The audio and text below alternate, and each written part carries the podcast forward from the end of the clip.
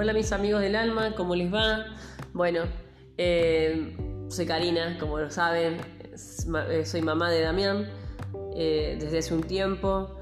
Mm, me pasa que, quiero contar, que hoy puedo, estoy de pie y puedo contarles mis vivencias, ¿no? la vivencia de haber, o sea, enfrentado la muerte, enfrentado la partida de un hijo.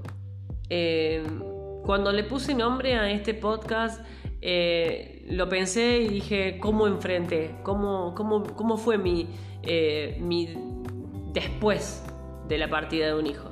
¿Cómo fue mi después?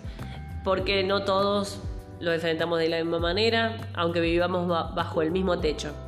Entonces, hoy puedo contarte que mm, a partir de, cierto tiempo, eh, nos empezamos a, sentir un poco mejor, a estar de pie, como decimos, a estar de pie.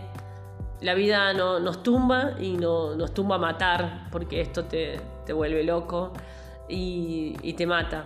Te mata el, alma, te mata los sentimientos muchas veces. Pero mm, se puede salir, como digo, se puede salir.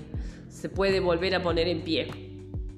A veces las cosas no son como nosotros pensamos y, si hoy estás escuchando este podcast es porque algo te llevó eh, a preguntarte cómo ayudar a otros o también a, ver qué pasa, cómo, cómo, hizo esta mujer o cómo hizo eh, esa mamá.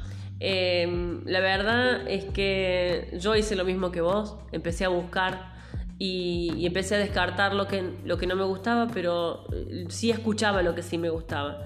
Porque en este tiempo en el tiempo de duelo donde estamos enfrentando la muerte de un hijo, eh, nos ponemos como meta estar bien, ¿sí? Queremos estar bien, queremos volver a la vida, pero es tan fuerte, es tan fuerte el dolor que, que no podemos solo.